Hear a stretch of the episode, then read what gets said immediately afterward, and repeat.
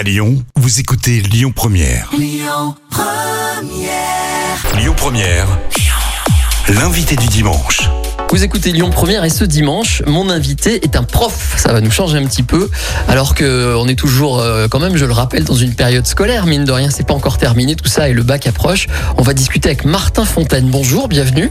Bonjour, je suis très heureux d'être avec vous. Bah nous, on est content de vous voir parce que vous venez de sortir un livre, en fait un deuxième livre. On va préciser tout ça. Ça s'appelle, euh, ça s'appelle 90 questions scientifiques surprenantes. Alors le nouveau volume s'appelle 90 nouvelles questions euh, scientifiques surprenantes. Euh, c'est chez Ellipse. Je le répéterai à plusieurs occasions parce que je pense que les parents, notamment qui nous écoutent, vont avoir envie de trouver euh, vos livres et on va évidemment mettre tout ça sur la page euh, Facebook Merci. de Lyon Première. Vous êtes prof de quoi? Donc à la base, je suis prof de physique-chimie. Euh, je travaille au Chartreux à la Croix-Rousse. Ouais. Euh, mais je suis, j'aime beaucoup m'ouvrir aux autres disciplines. Euh, J'aimais bien l'histoire et géographie quand j'étais euh, plus jeune, mais là, je- j'enseigne aussi un peu l'informatique depuis euh, l'ouverture de la spécialité NSI en première et terminale. C'est quoi NSI Donc NSI, c'est de l'info, c'est numérique et sciences informatiques. C'est en 2020, ils ont enfin euh, mis en place un enseignement l'informatique. D'accord, que ça s'appelle comme ça. Voilà, on avait du retard en France et là c'est une bonne chose, une belle chose. Ouais. Des programmes qui seront peut-être à ad- adaptés, mais je suis ravi d'enseigner cette nouvelle matière. C'est beaucoup de travail de formation. Et puis je fais aussi un peu de maths en 6e, 5e, un peu de français avec un cours, cours d'écriture. Et puis euh, Ah oui, je êtes, fais euh, partie de l'équipe de foot de prof aussi. Donc je, je, fais, je touche un peu à tout. C'est un couteau suisse de l'enseignant. Voilà, c'est un peu ça. Mais quand on aime son métier, Ouais. On aime s'investir, on aime donner du temps euh, aux élèves. Et euh, je le prouve aussi à travers ce- ces deux livres que j'ai écrits euh, en, en un an. On va y venir, on va garder un peu le suspense, mais on va beaucoup s'amuser avec vos livres parce qu'on va apprendre beaucoup de choses en fait. Euh, à quel, euh, quel type d'élèves vous adressez? Quel âge? Euh, Qui sont vos interlocuteurs d'habitude? Donc moi je suis depuis deux ans, enfin j'ai eu beaucoup de collégiens et un peu de seconde, première, et là depuis deux ans je fais que du que du lycée. Et euh, depuis que j'enseigne depuis 15 ans, euh, surtout en seconde, j'aime bien mettre des petites questions euh, bonus à Ouais. mes élèves en interro. Ouais. C'est-à-dire euh, ils répondent au hasard, c'est vraiment du, du pifomètre. Mais les élèves, et justement, comme il n'y a aucune pression, ils, ils- ils aiment. Et la question, souvent, elle sort totalement du sujet. Et pourtant, quand on la corrige, je leur dis, bah, regardez, on a fait telle notion au programme, et voilà le lien, voilà ce qu'on peut évoquer. Parfois, il y a un petit débat qui a lieu derrière, et ça, ça, ils adorent. Moi, j'adore. J'aurais aimé avoir, enfin, j'ai eu des profs comme ça, et je- j'enseigne à la façon dont j'aurais aimé euh, euh, qu'on qu'on m'enseigne. Oui, parce que, alors euh, moi, si vous permettez, j'ai un souvenir des enseignements techniques, mathématiques, scientifiques assez austères pour le coup. Voire, euh, voilà, moi j'étais plutôt un littéraire. Bon après, chacun a le droit de- de- d'avoir son style et son destin. je- Mais je- c'est vrai que c'était compliqué d'aller vers son prof ou sa prof de maths, par exemple, parce que c'était pas des gens plutôt marrants. Et vous, vous, vous ne fermez pas la porte à un aspect Non. ludique de, de Voilà, moi, l'enseignement. mon, mon- le niveau que je préfère, hormis l'informatique première terminale, qui est un choix de de, de cœur euh, intellectuel, euh, bon, ça va pas trop ensemble. Euh, mais euh, mon niveau préféré, c'est les secondes, parce qu'il faut savoir gérer les élèves très très bons en sciences qui vont faire euh, maths, physique, des classes prépa scientifiques, Ouais. et les élèves qui qui détestent ça, qui finissent parfois à 2, 3 sur 20 de moyenne. Eh bien moi, mon plus beau plaisir, et je l'ai chaque année, donc les cinq premières années où j'enseignais, j'ai eu du mal. Je vous le cache pas, c'est Ouais. dur d'être prof aujourd'hui. Ouais. Mais depuis 10 ans, euh, mon plus beau euh, souvenir, c'est en fin d'année de seconde des élèves qui arrêtent la physique et qui me disent merci. Merci monsieur. Et j'en ai, et certains que je revois 5-10 ans après, ils me disent Ah, souvenez-vous de telle chose, etc. Et ça, c'est ce qu'il y a de plus beau. C'est incontournable euh, pour aujourd'hui faire un enseignement qui, qui fait que les gens ne décrochent pas parce qu'il y a forcément une concurrence des médias euh, de toutes sortes sur Internet, le côté ludique, euh, j'allais dire instantané, voilà, ces, ces réseaux sociaux, tout ça. Voilà, il Vous faut obligé de vous adapter? Oui, il faut raccro- raccrocher régulièrement à ce que les, les élèves vivent. Euh, je prends un exemple qui est un peu vieux, mais euh, ça, enfin, j'ai, je l'ai pas très bien fait avec une classe, mais je me suis rattrapé il y a 8 ans. C'est Baumgartner qui avait fait son saut de 40 km d'altitude. Euh, bah, j'en ai parlé. C'est de la physique et pour eux, c'était sponsorisé par un, un grand sponsor euh, euh, d'une boisson énergisante. Euh, ça, ils- ça, les élèves ont adoré. J'en ai parlé et depuis, il y a des exercices qu'on a écrits sur son saut, sur la vitesse atteinte, sur la durée de chute. Euh, et d'ailleurs, dans le tome 3, j'ai prévu de mettre une question sur, sur Baumgartner, justement. C'est, Alors, je, je l'avais noté. On va faire une première pause, mais je préviens tout de suite nos auditeurs et auditrices. Vos livres, donc qui, je le rappelle, s'appellent 90 questions scientifiques surprenantes, euh, nous plongent un peu dans toutes ces matières, mais de manière assez euh, euh, en tout cas amusante et aussi, comment dirais-je, instructive. Vous posez des énigmes, vous posez des questions dans tous les domaines.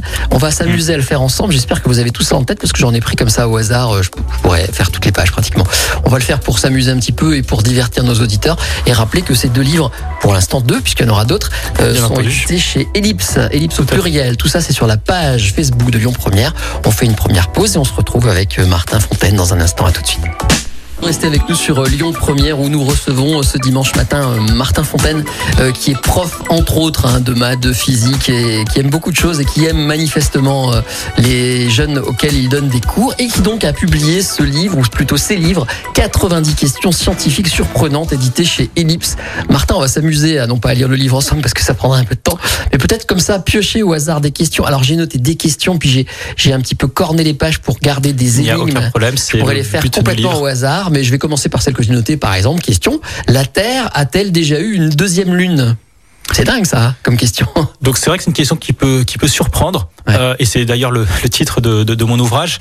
Euh, quand on parle de la lune, euh, bah, on parle de, de la lune, de l'unique lune, et on sait que d'autres planètes du système solaire ont soit zéro lune, soit peuvent en avoir plusieurs, ou même une multitude, mais tout dépend de la taille qu'on considère. Et bien moi je pose la question est-ce que, à votre avis, la Terre a déjà eu récemment ou dans le passé une deuxième lune? Dans mon livre, le format des livres, c'est je mets toujours cinq questions. Euh, il y en a toujours, enfin. Il y a des exceptions, parfois il y a deux bonnes réponses, mais c'est très très rare, c'est des cas très particuliers. Ouais. Et il faut trouver la bonne réponse parmi euh, les cinq. Et euh, donc là, on peut peut-être citer. Bon, on va les- donner la réponse. euh, le- le- bon, on va donner la bonne réponse. En effet, il y a déjà eu Ah bon une, deux- une deuxième lune, et c'était donc j'ai pas les notes sous, sous les yeux. C'était entre 2006 et 2007, où pendant quelques mois. un un, je dirais pas un astéroïde, faudrait que je trouve le bon terme, qui s'est mis en orbite autour de la Terre. À chaque fois que euh, un objet euh, s'approche de la Terre, on s'inquiète. Est-ce que ça va toucher la Terre? Quels seront les dégâts occasionnés? Euh, Ça fait un peu le buzz dans les médias. Et puis trois jours après, on a oublié. C'est un peu le monde aujourd'hui en 2021. Ouais. Eh bien, pendant quelques mois, il y a eu un, objet qui s'est mis en orbite autour de la Terre, qui a été considéré par les astrophysiciens euh, comme une seconde lune, avant qu'elle finisse par quitter et euh, qui s'est dirigé après vers le Soleil. Mais là, sans note, je peux me. Mais non, me mais alors je précise que je ne vous ai pas donné les questions à l'avance et puis qu'il faut aller dans le livre hein, pour avoir tous les, le reste des détails. On va juste le, le faire plus court pour donner Oui. quelques exemples. Par exemple, quelle unité est utilisée pour mesurer la force d'un piment? Rien à voir. Voilà, rien, à voir. Euh, et ça, c'est en lien avec l'image en couverture. Justement, il y a un, beau piment euh, d'Es- d'Espelette. Exact. Euh, et euh, là, de mémoire, vous me collez. Vous ai collé? Ah, mais je suis. Parce que euh, là, j'en suis à 180 questions de 2 fois 90 et j'ai encore deux tomes de près. Donc il faut que je retourne voir à Piment. Mais on va, on va laisser du le, tome 1. le Là, tome vous avez 1. le, le tome 2 entre les mains. on va le laisser en suspense. Et je vous pose une autre question pendant ce temps-là. Peut-être que celle-là vous avez la réponse. Quelle est l'origine des saisons? Donc l'origine des saisons, euh, souvent on fait l'erreur, et j'ai fait l'erreur quand j'ai commencé ma carrière avec mes élèves. Euh, souvent on dit ben il fait chaud parce qu'on est euh, plus proche du soleil et euh, froid quand on est plus éloigné. Euh, c'est faux parce que euh, pour nous dans l'hémisphère nord, on est plus proche euh, du soleil euh, en décembre à peu près. Alors que c'est pour nous la période la plus froide. Euh, la- il fait plus chaud euh, à cause de l'inclinaison de l'axe de rotation de la Terre. On est incliné de 21 degrés euh, par rapport au plan de l'écliptique, donc c'est le, le plan euh, Terre, euh, Terre Soleil, euh, là où on se déplace. Et comme on est incliné euh, pendant l'été, notre hémisphère nord est penché vers le Soleil. Il y a d'autres détails, mais c'est la cause numéro une et qui explique que euh, il fait chaud euh, l'été en France, sauf au mois de mai euh, 2021, bien entendu. c'est vrai, euh, c'est rien de le dire. Euh, pour le piment, c'est le Scoville. Voilà. Après, Voilà, on va ça. pas en dire plus. On va laisser les gens aller voir. Ça, c'est dans le premier tome, page euh, question 64, page 136. Voilà. Bon, j'en dis pas plus. Une autre question au hasard. Alors, je sais que je vous ai pas prévenu, hein, donc on, je vous, je sais pas pour vous Aucun piéger, problème, mais on hein. y va comme ça. Quel est le pire mot de passe à utiliser sur le web? J'aime bien cette question. Voilà, ça c'est ça, ça me fait toujours rire chaque année parce que euh, les, les sites euh, informatiques le, le- le- le- les, les diffusent et euh, quand on veut craquer euh, quelque chose, il faut juste essayer un mot de ce que je propose et je pense que le numéro un, ça doit être 1 2 3 4 5 6. Paraît logique. Euh, ça peut être aussi AZERTY ou QWERTY si on a un clavier anglo-saxon. Mais après, j'ai noté les phénomènes de mode. En 2016, aux États-Unis, le, mot de passe Donald est arrivé avec l'élection de Donald Trump. ah oui. Et là, pour cet été, ça ça m'étonnerait pas qu'il y ait Karim ou Benzema qui, qui arrive en France avec son, son grand retour parmi les Bleus. Bon, écoutez, moi aussi j'ai ce genre de mot de passe stupide, donc je, je ne dis rien, je ne juge pas. On fait une nouvelle pause. J'ai encore plein de petites énigmes comme ça au hasard. Je rappelle que tout ça fait partie de vos livres qui s'appellent, je le redis encore une fois parce que je pense que pas mal de gens vont vouloir se ruer là-dessus. C'est sorti, ça s'appelle 90 questions scientifiques surprenantes. Il y a deux volumes. Le nouveau s'appelle 90 nouvelles questions scientifiques surprenantes. C'est signé Martin Fontaine et c'est aux éditions Ellipse. On revient dans un instant. À tout de suite. Musique, info, culture, interview. C'est la matinale du week-end avec Yannick Cusy sur Lyon Première. Lyon Première. La dernière partie de notre rencontre avec euh, Martin Fontaine, l'auteur de ces livres que vous trouverez, je le dis encore une fois, aux éditions Ellipse avec un S au pluriel. Ça s'appelle 90 questions scientifiques surprenantes ou 90 nouvelles questions scientifiques surprenantes. Donc Martin, on se muse comme ça au hasard, hein, à piocher des, pour moi. des énigmes. Euh, exemple, euh, voilà, ça parle, ça s'appelle extraterrestre cette question. A-t-on déjà trouvé de la matière organique à l'origine de la vie ou de l'eau ailleurs que sur la Terre? C'est vrai que euh, souvent on se pose la question euh, s'il existe des êtres vivants euh, ailleurs que sur Terre. Et, euh, et d'ailleurs c'était l'objectif des sondes Voyageur 1 et Voyageur 2. J'ai mis une question là-dessus également dans le dans le tome 2 euh, qu'on a lancé dans les années 70. Et d'ailleurs la, la plus éloignée vient de quitter enfin le système solaire au bout de, de presque 50 ans. C'est quand même ça, ça montre toute l'étendue de l'univers et donc la petitesse de notre savoir. Et oui, oui, ça a été trouvé par euh, une, une chercheuse et pareil, je n'ai pas le nom. Euh, c'est pas grave le nom. Ici, hein. dans le euh, et c'était sur un satellite. Euh, et là, je pense que vous avez la réponse sous, sous, les yeux. C'est un peu technique, mais en tout cas, c'est un peu oui. Voilà, voilà la réponse est oui. On a trouvé de la matière organique, donc qui ce n'est ce n'est pas un extraterrestre vert avec un seul œil. C'est une molécule. C'est voilà, c'est une molécule qui, euh, en se développant, pourrait, pourrait, dans un futur très lointain, donner de la vie, mais il faudrait après, comme sur Terre, des millions d'années, l'évolution, etc., pour arriver euh, à euh, une euh, à, des, des, êtres vivants comme comme, comme Alors vous êtes très précis dans le livre. Hein, la molécule s'appelle la propargylimine, voilà, voilà, et découverte très récente en juin 2020. Bon, on va pas faire une heure là-dessus, mais et donc si on, l'a découverte, ça peut laisser présager qu'il y a peut-être autre chose ailleurs. Et ça, c'est la grande grande question. Ça fait flipper. Autre question qui n'a rien à voir. Pourquoi les yeux sont-ils rouges sur certaines photos? Donc même chose, je propose toujours des, moi moi ce que j'aime beaucoup dans mon livre, c'est trouver des mauvaises réponses. Oui, vous donnez trois ou quatre différentes. Et euh, d'ailleurs, pour euh, ceux qui, qui envisageraient d'acheter le, le, livre, euh, mon objectif numéro un, c'est vraiment de, de, vous piéger. C'est-à-dire que la réponse qui vous semble la plus évidente, ce sera toujours la, une mauvaise réponse. D'accord. Donc il faut d'abord, il faut toujours réfléchir. Euh, c'est euh, euh, c'est quand euh, on prend on, prend la photo euh, avec euh, on, éclaire le fond de, de, de, de l'œil mhm. et donc on va, on va voir apparaître les vaisseaux sanguins au fond de l'œil et donc pour éviter cela euh, il y a il y a les pré-flash qui permettent à l'œil de s'habituer et donc de donc là, là, là c'est toujours le, le, vocabulaire qui est toujours très très très précis de de, de réduire euh...